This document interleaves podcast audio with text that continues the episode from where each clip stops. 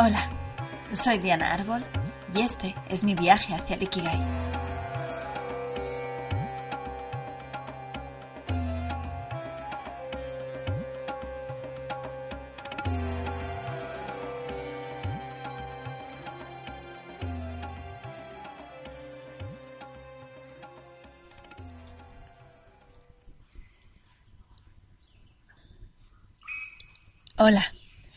Soy Diana Árbol y te doy la bienvenida al segundo capítulo de este podcast, donde quiero compartirte cómo encontré mi Ikigai, cómo pasé de tratar de encajar en la sociedad con todos los requisitos que supuestamente te dan estabilidad y prometen felicidad, a saltar al vacío y cambiar de profesión en nueve días, abandonando todo lo conocido hacia una nueva vida, más ligera, más libre y sobre todo más coherente con el propósito de mi alma ¿Te vienes de viaje?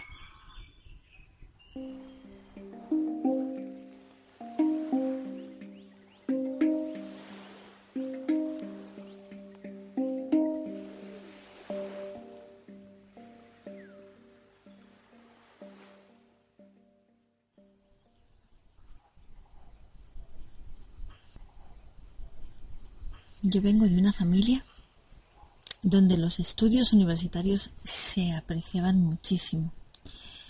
Se veían como la esperanza para tener una estabilidad económica que pudiera cubrir tus necesidades y la de los tuyos, en el caso de querer formar, una familia, ¿no? Que eso se daba por hecho. Así que, como buena miembro de mi clan, estudié la carrera de traducción. Tengo la suerte de poder hablar cinco idiomas y además hice un máster de cooperación internacional porque un día me di cuenta de que de que quería aportar algo al mundo con mi profesión, algo más que transmitir un mensaje ajeno entre dos personas o entidades ¿no? que, que eran desconocidas para mí, de que quería ser yo la que aportara algo al, beneficio personal de las personas. Quería que mi colaboración les ayudara a vivir mejor, a ser quizá más felices. Así que un día lo dejé todo para saltar al vacío, irme a viajar, a encontrar un proyecto humanitario donde trabajar y hacer de este un mundo mejor. Hacer sentir que mi vida tenía algún sentido.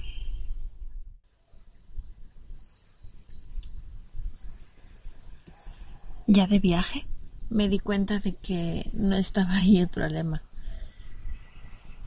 de que el sentido de mi vida no la iba a dar que yo pudiera ayudar a alguien a través de una ONG, sino que en realidad yo estaba perdida, de que no sabía qué es lo que quería, no sabía qué es lo que podía ofrecer, desconocía mis dones, mis talentos, y lo peor de todo no sabía ni quién era. No sabía qué me impedía ser feliz. O sea, aparentemente lo tenía todo.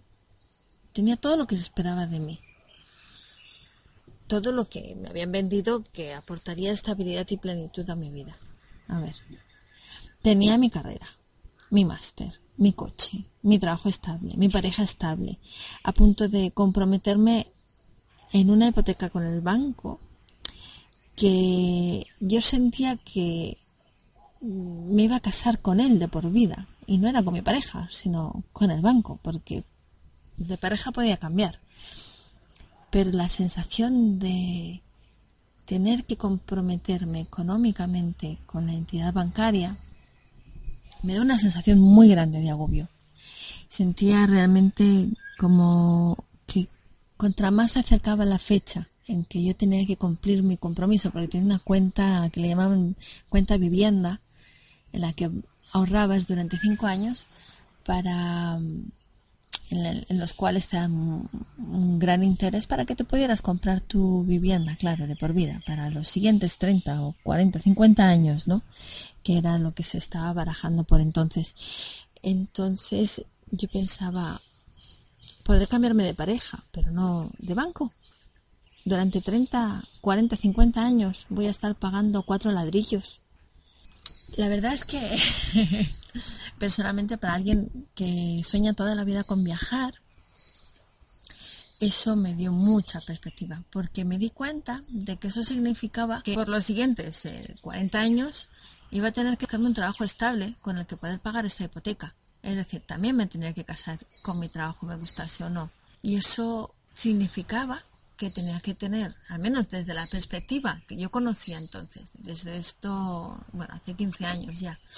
Así que los nómadas digitales no eran para nada conocidos, bueno, o menos, no eran una fantasía pero para mí era como, ok, entonces voy a tener que buscarme un trabajo estable con el que trabajar de 9 a 5 eh, para que pueda siempre cumplir con mis compromisos con la hipoteca y tener esta estabilidad, ¿no? Para que nunca me falte, porque si no me voy a quedar sin casa, porque si no la vamos a liar. Y, y claro, era todo el conocimiento que tenía entonces, no, no sabía que habían otras perspectivas y, aunque me las hubieran explicado no me hubieran parecido razonables, creo, porque algo sí me sonaba, pero como de lejos, como de película, como de gente que realmente no tiene las cosas muy claras en la vida, gente que está perdida, gente quizá no confiable, ¿no? Mm, te voy a decir que por entonces yo tenía 28 años y no tenía mucho que perder tenía ese trabajo estable en el cual eh, tenía la suerte de tener un gran equipo de trabajo, mis jefes confiaban en mí y yo tenía el pensamiento positivo de que si me iba el mes de vacaciones eh, de ONG como había pensado en irme ¿no? en septiembre, si lo alargaba cuatro meses y, me cogía una excedencia, igual cuando volviera en enero para hacer el, siguiente año del máster, eh, todavía me iban a admitir. Y si no, pues ya me admitirían en otro sitio, me buscaría otro trabajo. Pero la verdad es que era muy positiva.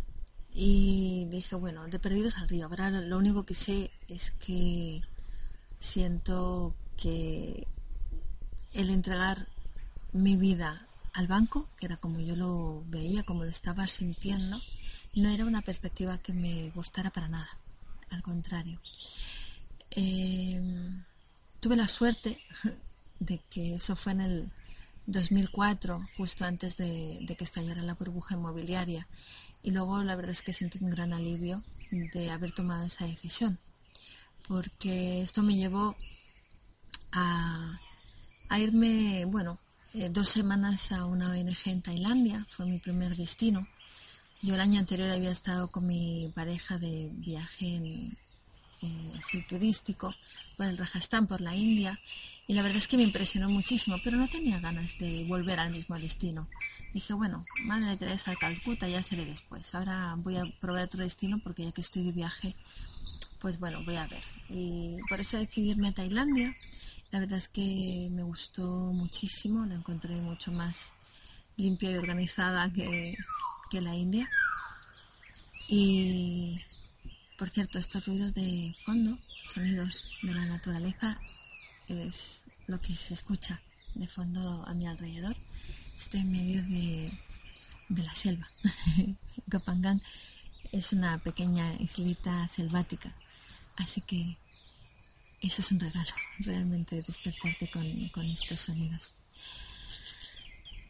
Te decía que, bueno, vine aquí a Tailandia eh, a una ONG. En realidad a, las, a los tres días ya sentí que no, que no aportaba yo nada en esta ONG más que el dinero que te hacen pagar por ser voluntaria, que aportas a la, a la ONG y que se invierte en el mantenimiento de la ONG y un poquito en, en el poblado donde íbamos a voluntariar, que era un pequeño pueblo en medio de la selva la verdad es que ha sido lo más real de Tailandia que, he vivido, realmente estar en, una pequeña aldea donde lo que te rodea es la selva y apenas hay eh, un coche que se mueva por ahí de vez en cuando. Eh, y, los que se pasan por ahí son de los misioneros cristianos para intentar convencer a estos buenos budistas que se conviertan. Y mm, bueno, para mí el, descubrimiento bueno, entre, entre otros muchos, ¿no? Al estar allí en, en esta pequeña aldea fue en primer lugar que las ONGs, como ya me habían dicho en el máster, no ayudan, solo ponen tiritas, porque estas, estos aldeanos sufrían de que el gobierno les estaba quitando sus tierras, que son sus campos de arroz para poder sobrevivir y era lo más importante para ellos. Así que yo contra eso no podía hacer nada, contra sus verdaderos problemas. Por el resto ellos no tenían problemas. ¿Y qué va a hacer yo allí? ¿Enseñarles inglés? Para que viniera Coca-Cola a ofrecerles trabajo o McDonald's. La verdad es que no sentía que podía ayudarles de ninguna manera con, con las capacidades que yo tenía en esos momentos que solo veía que pudiera ser enseñarles inglés. O la capacidad económica que tenía que tampoco era mucha. Así que, bueno, tenía otras dos semanas para llegar al segundo campo de trabajo y la verdad es que no me presenté, digamos, cancelé mi, mi visita y decidí viajar simplemente por Tailandia porque me di cuenta de que yo estaba muy perdida, de que en realidad en vez de voluntariar hacia afuera tenía que voluntariar hacia adentro y mirar realmente quién había dentro de mí, porque me había fijado que en 28 años Nunca se me había preguntado qué es lo que quieres hacer tú de mayor, qué es lo que realmente quieres hacer con tu vida, ¿no? qué es lo que te va a hacer feliz. Y sentí que esa pregunta era súper importante y que yo tenía que ser la persona en responderla, que no le podía dejar la respuesta a nadie más. Y esa me pareció la mayor responsabilidad que he tomado nunca sobre mí misma, porque hasta entonces lo que estaba haciendo era digamos, dejar mi felicidad en manos de otros, ¿no? En lo que yo había escuchado que, que era lo más loable, lo más razonable, que era pues eso, ¿no? Tener la carrera y el máster y el trabajo estable y el coche y la hipoteca. Pero la perspectiva de tener todo eso, la verdad es que no, no me hacía nada feliz, sobre todo la hipoteca. Eso fue la clave. Porque, claro, impedía que yo tuviera libertad con mi tiempo, con mis decisiones, que decidiera cuánto tiempo puedo estar en un país de viaje, porque el haber estado 25 días de ruta por la India y tenerme que volver estresada al trabajo, sintiendo que necesito vacaciones de las vacaciones, no era una perspectiva que me gustara.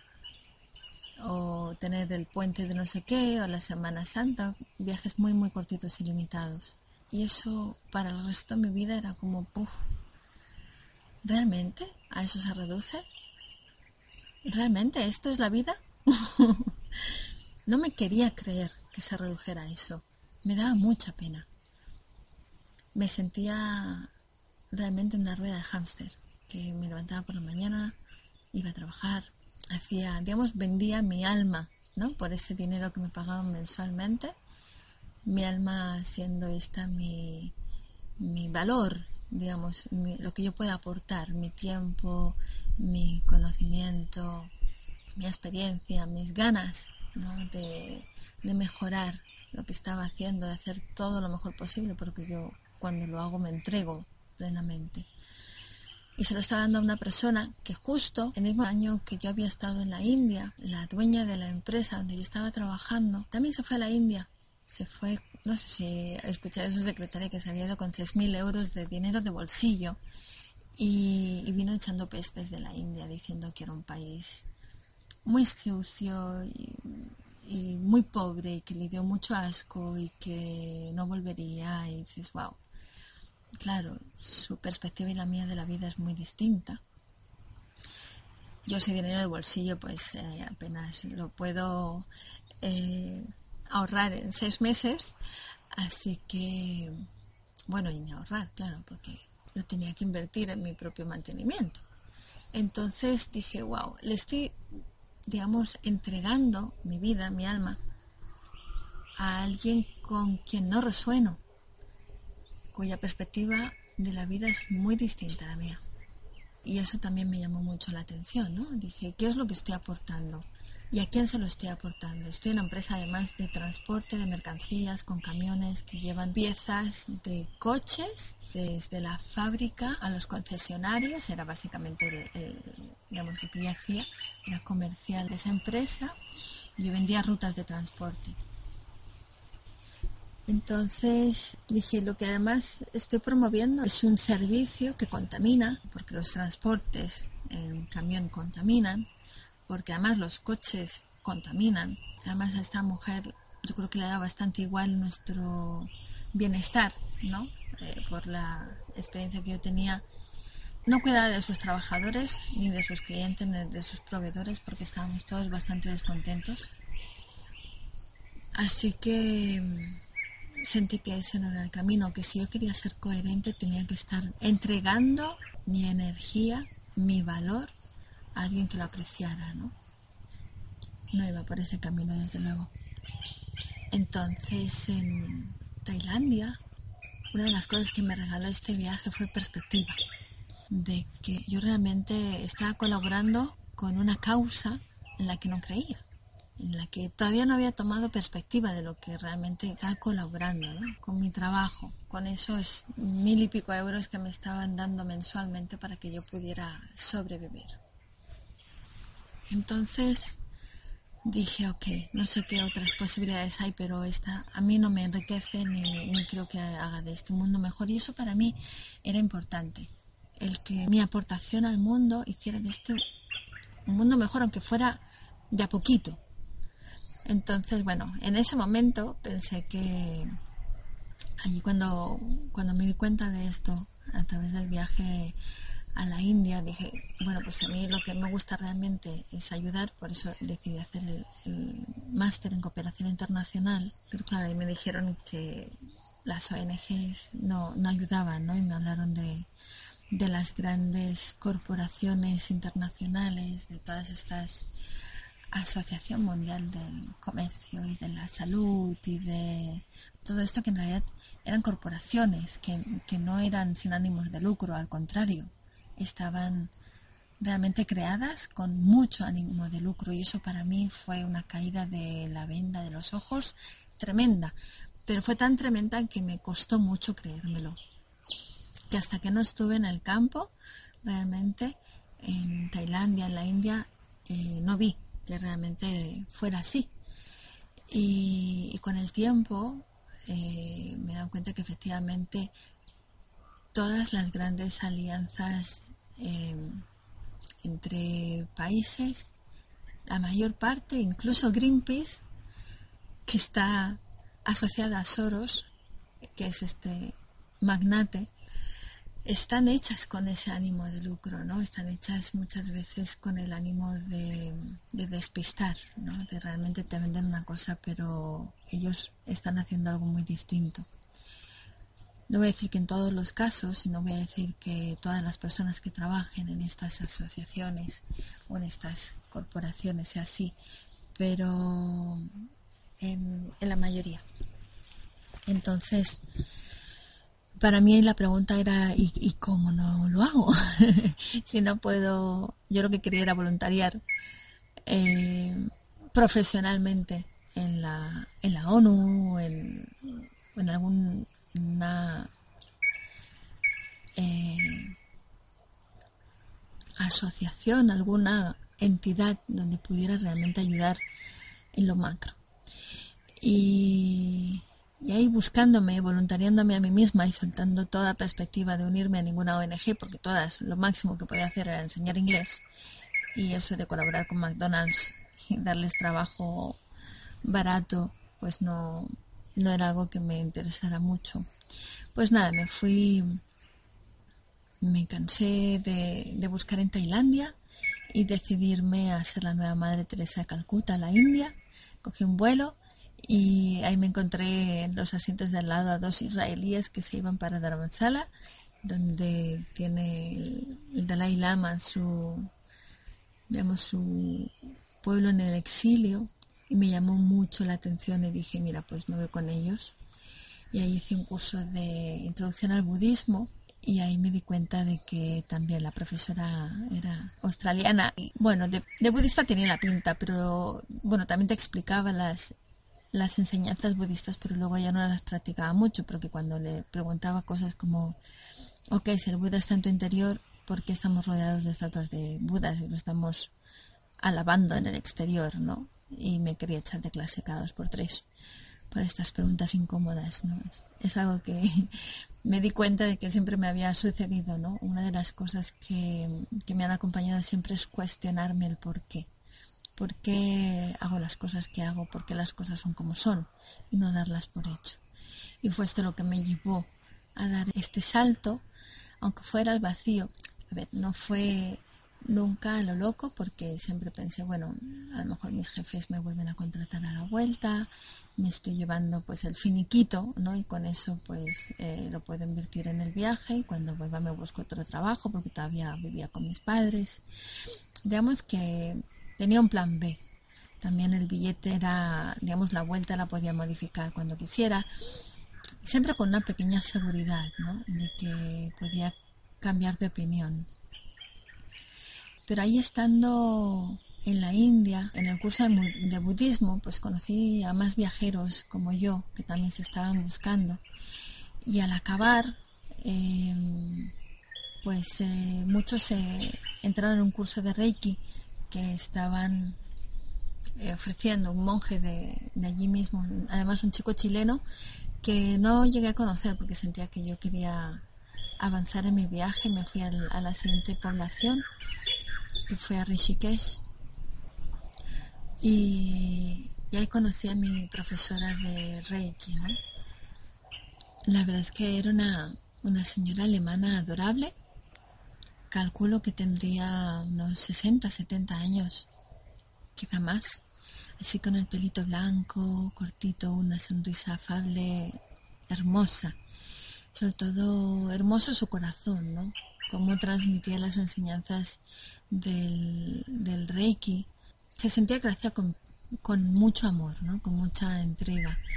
Y para mí el encontrarme con el Reiki, a ver, no era la primera vez. Yo estuve durante un tiempo de más jovencita había estado sintiendo sintiéndome deprimida por una separación de una pareja entonces fui a una tienda esotérica donde daban además de enseñarte tarot pues eh, daban sesiones de Reiki, pero tomé dos sesiones y una Reiki, para quien no lo sepa, es una técnica donde se, digamos, de imposición de manos, ¿no?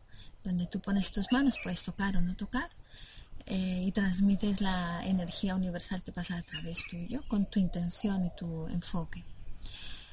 Eh, entonces el que lo recibe pues siente relajación, siente un calorcito y en principio te aumenta el, sistema inmune, ¿no? Porque te relaja, entre otras cosas.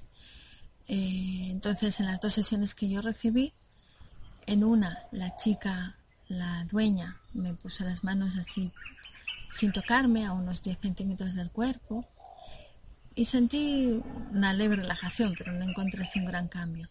Y luego en la segunda sesión, pues el, dueño, digamos, me frotó aceites esenciales y sentí que eso no tiene nada que ver con la otra sesión de Reiki y no volví. Así que mi relación con el Reiki, con las terapias alternativas, no había sido muy buena.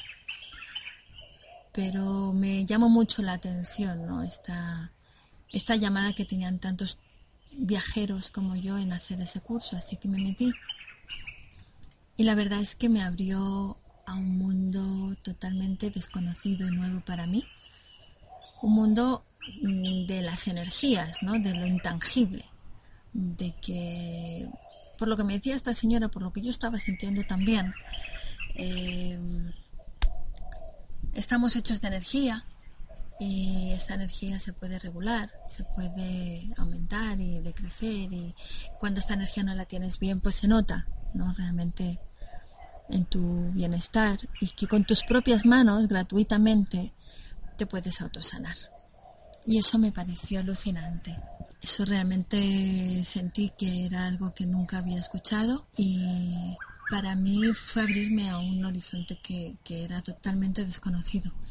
Entonces, la verdad es que me apasionó, me apasionó el primer curso. Le, yo sabía que había que hacer 21 días de, de prácticas, ¿no? De autosanación, pero le pregunté si podía hacer el segundo a los dos días que ya empezaba. Ella me decía, bueno, sigue la llamada de tu alma, lo que te diga tu corazón.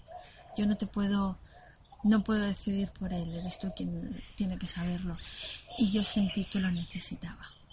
Así que hice el segundo, y luego hice el tercero, la maestría, en nueve días había cambiado de profesión.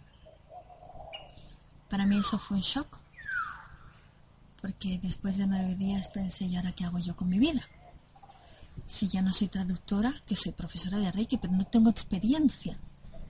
¿Yo cómo voy a explicar a alguien esto ¿no? que, que acabo de conocer? ¿no? Y me sentí así como en un en un nuevo mundo, ¿no? Y así como en un conflicto y eso pues fue bastante shock, ¿no? Para, para mí. Me hizo plantearme toda mi vida. Entonces entré, hice un pacto con mis con lo que ella llamaba, ¿no? Que, que tenemos guías espirituales que no vemos pero nos acompañan, ¿no? Les dije, mirad, si estáis ahí y realmente me acompañáis, quiero hacer un pacto con vosotros. Esto me gusta, esto de las terapias alternativas que acabo de descubrir me gusta mucho. Quiero ayudar de a poquito, de uno en uno, o a lo mejor dando cursos en grupos, pero no necesito cambiar un país. Necesito sentir que puedo colaborar en lo personal, en hacer a las personas más autosuficientes, más empoderadas, que ellas también descubran, como yo, que, que tenemos un poder interior, ¿no? Que realmente somos capaces de autosanarnos y de, de hacernos un bien a nosotros mismos, que nuestra, nuestro bienestar no depende de nadie de fuera, que tenemos que ser muy conscientes de que el Buda está en nuestro interior, ¿no? Como había dicho la profesora y que nuestra responsabilidad es encontrarlo. Entonces, a partir de ahí, bueno, justo fue a acabar el curso, eh, que fue un viernes por la tarde-noche, y me fui al, bar-restaurante donde nos encontramos los viajeros de la zona. Y les dije a todos, si queréis hacer el curso de Reiki, por favor, id a mi profesora Shanti, allí en, la encontraréis en la German Bakery en, en, el, Rishikesh. Y ahí estaba entre, entre todos los viajeros estaba este chico hermoso que dijo yo quiero aprenderlo pero quiero aprenderlo contigo y este actualmente es mi marido llevamos 15 años de viaje y con esto darte un ejemplo más ¿no? de que cuando salimos de nuestra zona de confort quizás encontramos también a esa persona que también ha salido de su zona de confort para encontrarse contigo. Y bueno, lo que sucedió después es que seguimos viajando y ahí empecé a conectarme fuertemente con mi intuición. Esta es la que me ha estado guiando mis pasos hasta el día de hoy y también los de mi marido que es muy intuitivo. Solo se guía por su corazón. Si le vibra o no le vibra a alguien o algo, lo hace. Es para mí un gran maestro. Es el siempre estar en nuestra coherencia, realmente, ¿no? Y, que esta coherencia interna dicte nuestros pasos. El hecho de si una decisión te sienta bien o no, si tú internamente dices esto tiene lógica o no, esto me hace sentir bien o no, esa es la mejor decisión para mí o no. Y bueno, de eso te hablaré en el siguiente podcast, ¿no? De cómo he ido haciendo las paces con mi intuición, ¿no? Cómo he ido aprendiendo a reconocer los las señales que me decían por aquí sí y por aquí no. Entonces, eh, eso es un camino que no se emprende en un día. Es un, un salto al vacío de confianza y quizá de valentía. Y a este viaje me gustaría que me acompañaras. Es, es un viaje hermoso, creo que, que puede ser enriquecedor tanto para ti como para mí. Entonces, si quieres, nos seguimos escuchando la semana que viene, que voy a seguir aportándote, compartiendo contigo así en tu oído sobre ese encuentro con mi, con mi intuición, ¿no? Y qué, qué trucos, qué herramientas me han ayudado a reconocerla para que a día de hoy hayamos llegado hasta aquí. Entonces, si quieres, puedes seguirme en, mi web, en dianaarbol.com, en mis redes sociales y sobre todo, si quieres, déjame un comentario para que pueda responder a tus dudas, para que pueda saber si te estoy aportando. Y me gustaría saber también si tú también has elegido salir de tu zona de confort, si tú también has tomado decisiones valientes, intrépidas en tu vida y cómo ha sido esto para ti, porque seguro que podemos crecer. Así que te mando un abrazo y nos escuchamos la semana que viene. Namaste.